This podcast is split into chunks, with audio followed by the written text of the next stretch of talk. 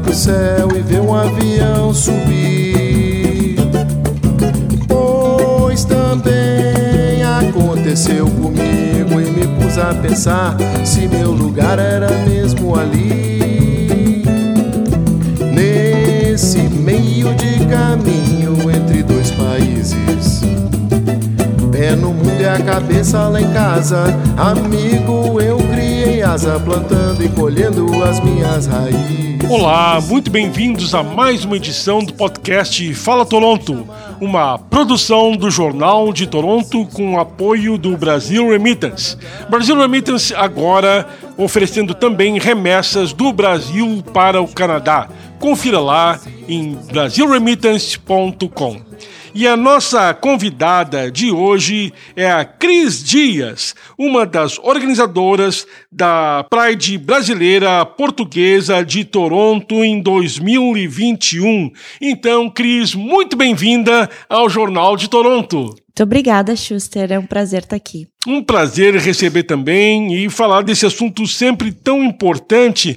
Então, Cris, é, por que, que é importante a Pride? É, por que, que ainda em 2021 é necessário lembrar as pessoas é, que é necessário ser inclusivo, não homofóbico e aceitar a comunidade LGBT?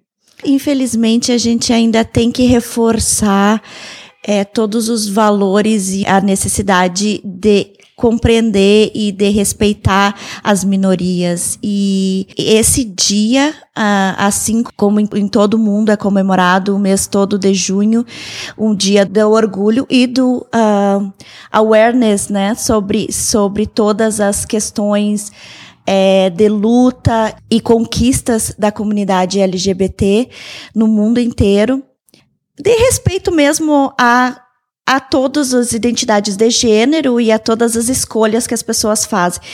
É, na semana retrasada, se não me engano, no mês de junho mesmo, é, aconteceu na ilha uma agressão é, de alguns meninos que agrediram fisicamente, é, violentamente, um menino por ser gay. E, e, nós estamos em 2021, né? Nós estamos num país é, dito é, é, liberal e também progressista, mas com, com várias leis de proteção e de respeito às minorias. E infelizmente isso acaba acontecendo. E o Canadá então ainda tem problemas quanto a isso? Temos muitos, né? Isso foi só um exemplo, né? Mas se qualquer pessoa da comunidade, por exemplo, brasileira, se tu pergunta se sofreu algum tipo de agressão aqui por estar de mão dada caminhando na rua, sofreu, né? E às vezes parte até é, virtualmente também, isso é muito comum, parte até dentro da comunidade, da comunidade brasileira. A comunidade brasileira continua sendo muito conservadora e não respeita a, a, diversidade. Então, a gente ainda precisa ainda mostrar o que, que a comunidade faz de bom e o que, que a comunidade é, tem o seu valor e como pode incrementar e agregar na comunidade brasileira. Nós temos vários profissionais maravilhosos trabalhando aqui, então a gente também é, reforça que a comunidade LGBT ela precisa estar tá mais enraizada e na comunidade brasileira. Então a gente tenta mostrar com algumas atividades, com alguns projetos é, essa integração, mas é, ainda é uns passos muito lentos. E assim, respondendo então resumidamente a tua pergunta, ainda é importante. A gente ainda tem essa dificuldade de aceitação da tanto da comunidade brasileira como de outras comunidades mais conservadoras, como por exemplo comunidades árabes, é, muçulmanas, que ainda têm um, uma dificuldade de respeitar a diversidade por uma questão cultural, social, né? Então, por isso é importante essa data para educar as pessoas a respeitar a diversidade. É, e no Brasil não se compara, né? Porque se por um lado a gente tem uma Pride imensa, por exemplo, em São Paulo, com milhões de pessoas, uh, com LGBTs e muitos simpatizantes, também tem uma violência contra o LGBT a nível de assassinato, que é muito grave. É, a comunidade trans é a comunidade que mais sofre com isso. E é, é engraçado porque todas as lutas e todas os, as conquistas que a comunidade LGBT teve durante todos esses anos foi devido às manifestações da comunidade trans e comunidade trans negra, principalmente em Stonewall, é, nos Estados Unidos, Nova York, que foi o precursor né, de toda a luta para a aceitação da, da comunidade LGBT e também para que esse dia da Pride, dia 28 de junho, que é o dia em que se comemora uh, o orgulho, é, foi o, o, dia em que foi feita a manifestação em Stonewall, que prendeu várias pessoas, e essa manifestação foi levantada por uma mulher negra trans. E todas as nossas conquistas, como bissexuais, é, gays, é, lésbicas, todas as não binárias, é, todas essas é, conquistas de se identificar também no, no acrônimo das letras, foi devido a, a essa força dessas mulheres mulheres trans. E, e, a gente vê no Brasil que as mulheres trans são as que mais morrem, né? E a, o índice é escandalosamente alto de, de pessoas trans que morrem no Brasil, assassinadas por né, falta de e incrivelmente Educação. ainda tem no mundo países onde uh, ser LGBT é proibido legalmente. Sim. É incrível, é um absurdo. É, ah, tem até um documentário muito ganhou um prêmio é, também, até no TIFF, ganhou o prêmio. É um documentário é, tchetcheno, que eles têm um Bolsonaro lá como presidente, uh, só que um Bolsonaro mais jovem e mais. É, mais imbecil, eu acho. E esse documentário fala sobre a comunidade LGBT lá, que é uma comunidade que os próprios pais não aceitam e eles mesmo denunciam para a polícia e a polícia encarcera ou mata. Vários casos de LGBTs de lá, de, de pessoas que foram mortas até pelos seus parentes. Imagina. Porque a comunidade, é, a comunidade não aceita. Então, esse documentário é um documentário muito, interessante, que são algumas ONGs alguns ativistas que ajudam essas pessoas a sair do país, né? E casualmente uh, acho que não é casual, né? Mas eles ajudam a vir para o Canadá. Esses refugiados. Então, eles são refugiados. O Canadá, né? pelo menos, é um país um pouco mais aberto, apesar dos problemas é, tem... a essa questão. É, tem, tem várias uh, organizações como Rainbow Railroad que eles ajudam refugiados. A gente tem é, apesar do Brasil não ser um país em guerra, né, a gente ainda tem dois ou três é, refugiados, né, da comunidade LGBT que vieram para cá por causa da violência no Brasil, né. Então a gente que é muito séria, muito grave. E como você mencionou, tem um presidente jovem envolvido é. nisso. Então não é uma questão de que as novas gerações vão salvar a questão. É necessário ter uma, é. um projeto de educação ativo, porque sem educação a respeito é. não se avança. Isso, exatamente.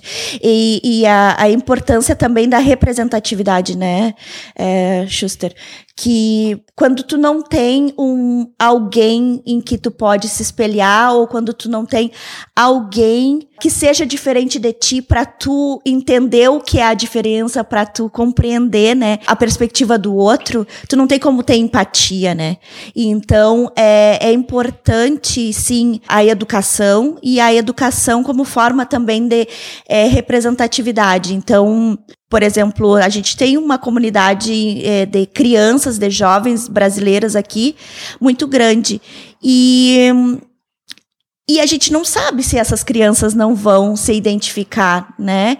É, como trans, talvez, em algum momento, ou como gay ou como lésbica, em algum momento e da sua vida. Então, tu não tem, tu, tu tem que ter alguém que represente é, para tu se identificar e para tu realmente é, sair do armário, digamos assim, né? Então, acho que a educação e a, e a representatividade é, é super importante, assim, para ter visibilidade da, da comunidade e integração na comunidade. E como é que começou a Pride em língua portuguesa aqui em Toronto?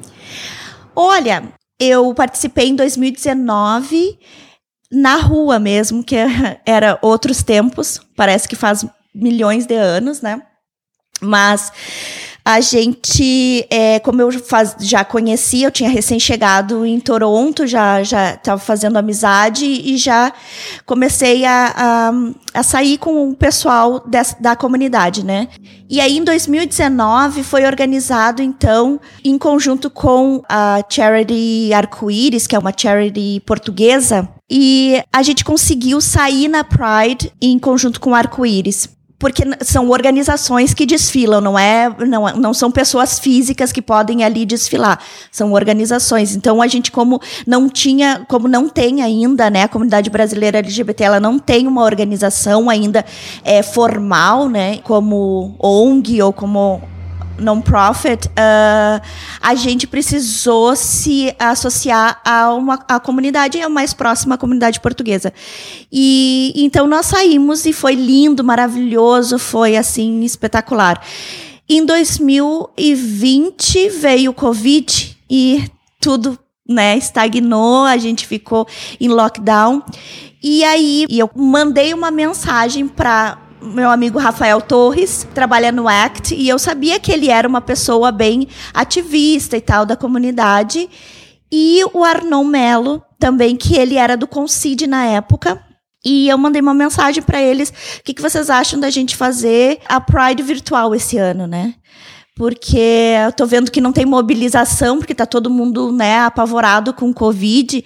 Ah, a gente faz muitos encontros na, no, pelo Facebook, numa comunidade, e, e, tem muitos brasileiros que não conseguiram vir para cá, estavam frustrados, ou brasileiros que estavam aqui, perderam o emprego. E então a, a saúde mental estava muito abalada ainda está, né, da, da, maior parte do pessoal. E aí foi que nós organizamos, assim, em questão de duas, três semanas, nós é, juntamos forças, assim, e conhecidos, e a gente conseguiu organizar a Pride para um dia, num sábado. Nós convidamos várias pessoas para falar de saúde mental, drag queens para performar, bombando, saindo. Pois é, como é que foi o resultado? Vocês... Foi lindo, foi lindo. Foram seis horas de atividades. Nós tivemos mais de 5 mil visualizações. Então, a gente, nós fizemos uma live no, no Facebook e lá, assim, a gente, né, e esse ano cresceu muito, tem muitas organizações juntas nessa Pride virtual. Como é que foi isso? É, então esse ano nós fomos eleitos no começo do ano pelo Concide e nós conseguimos então juntar mais parceiros é, na realização dessa segunda Virtual Pride. E nós decidimos então que não seria um dia, porque foi bem cansativo para nós três. Nós três sozinhos estávamos organizando seis horas de evento, né? E e dessa vez nós delegamos para algumas pessoas, a gente nós abrimos mais a, a, a organização assim para outros parceiros para nos ajudar. E aí nós conseguimos preencher quase duas semanas de evento. Então nós teremos, é, nós teremos também é, a comunidade portuguesa, né, a, também fazendo parte. Nós temos a, o Concide de Montreal a, ajudando também. Pois é, vamos dar a lista de parceiros então que estão participando. Isso. Então assim, pessoas físicas que são nossos amigos já de muitas datas que estão nos ajudando trazendo ou fazendo contatos com outras pessoas para nos ajudar, por exemplo, como uh, Luiz Nobre, Luiz Augusto Nobre, que ele trabalha na Pride at Work. Nós temos, então, a presidente do Concide de Montreal, Rosane, e mais o Ítalo, que é o secretário. Nós temos também a comunidade portuguesa, representada por quatro pessoas. Humberto Carolo, que trabalha na White Ribbon, que é um, uma organização de apoio a, a, projetos sociais com adolescentes. Nós temos José Dias, que é muito ativo na, na comunidade portuguesa, que ele é um assistente social. Nós temos o reverendo Manny, também da comunidade. E temos o Brian, que também é da comunidade portuguesa e, e também está nos ajudando. Temos parceiros em Ottawa e em BC também, que são alguns youtubers em Vancouver e também em Ottawa é um músico e o nosso design gráfico está nos ajudando. E, e, nós do Concide, pela mesa Questões de Sociais e de Gênero, eu, Elisa Cardoso, Arnon Melo e Rafael Torres.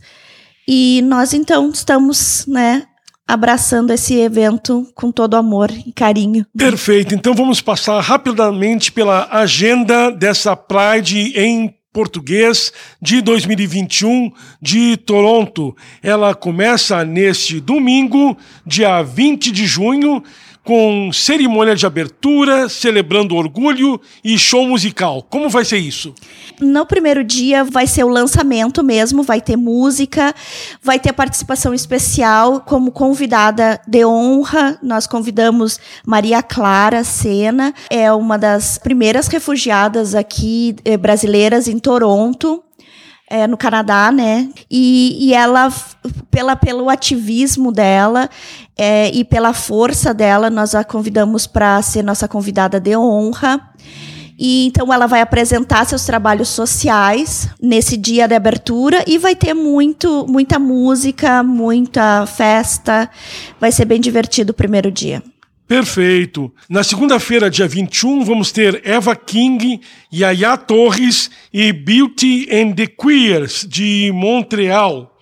No dia 22, vamos ter Luiz Augusto Nobre e Renato Baldin. No dia 23, vamos ter Adilon Harley e Humberto Carolo. No dia 24, uh, Will e Davi, Jonas e Leandro e Nádia Prando. No dia 25, vamos ter uh, Sofia Mendonça e Tarso Oliveira. Dia 26, vamos ter apresentações culturais e evento social de encerramento e Zoom. Dia 28, vamos ter Júlia Zerovski, a deputada federal, Christine Wong Tam e Nelly Pedro. E no dia 29, vamos ter para completar Arnon Melo e Bruna Hildebrando, então, uma grande programação, muita variedade. Muita variedade. É, a gente, é, nesse ano, nós escolhemos, além de saúde mental, de falar de saúde mental, a gente é, escolheu falar sobre empreendedorismo na comunidade queer. E um tema que eu acho super importante, que é pinkwashing, é como as empresas, elas parecem, quando o mês de junho começa, as empresas começam a colocar é, cartazes ou bandeiras da comunidade comunidade LGBT, mas será que elas são realmente inclusivas, né? No seu core, na sua essência, é, com seus empregados? Então, essa, esse tema também é bem interessante e a gente vai tratar. Nós escolhemos falar da interseccionalidade, é, autismo, ou a pessoa com deficiência e vida queer. Nós uh, vamos falar também sobre o Covid e as redes sociais, como nos aprisionam, com psicólogos. E a gente vai ter festa também com os que nos representam aqui no Canadá como drag queens. E eu acho que é, eu acho que era isso. É, é, um crescimento incrível, né? De um é. evento ano passado que foi de um dia, agora ser de mais de uma semana. Isso. Tem uma variedade incrível, tem muita coisa para assistir é. e aprender. Exato. Nós queremos realmente educar a comunidade, né? Nós queremos trazer assuntos que estão em voga e tratar com seriedade esses assuntos, trazendo gente legal, gente inteligente, gente do bem. Realmente a ideia não é que participem só LGBT, também os simpatizantes. Por é favor. uma questão de educação geral que é importantíssima. Por favor, a nossa intenção é sempre incluir a comunidade brasileira e portuguesa também, né? E que assim a gente consiga consiga mudar um pouquinho e ter um, mais um open mind assim da, da população mais conservadora para que nos respeite mais e né? E respeite a todos, na verdade, mas em específico nossa comunidade. Muito obrigado, Cris Dias, uma das organizadoras da Pride Brasileira Portuguesa de Toronto em 2021. Muito sucesso, viva a Pride! Viva a Pride! Obrigada. Schuster. Valeu, nós voltamos na semana que vem com o apoio do Brasil Remittance aqui no seu podcast Fala Toronto. Até lá. Não se esqueça o meu nome, pois o mundo há de girar. Pois o mundo ainda há de girar, de girar, de girar. Somos Zé Francisco no Canadá.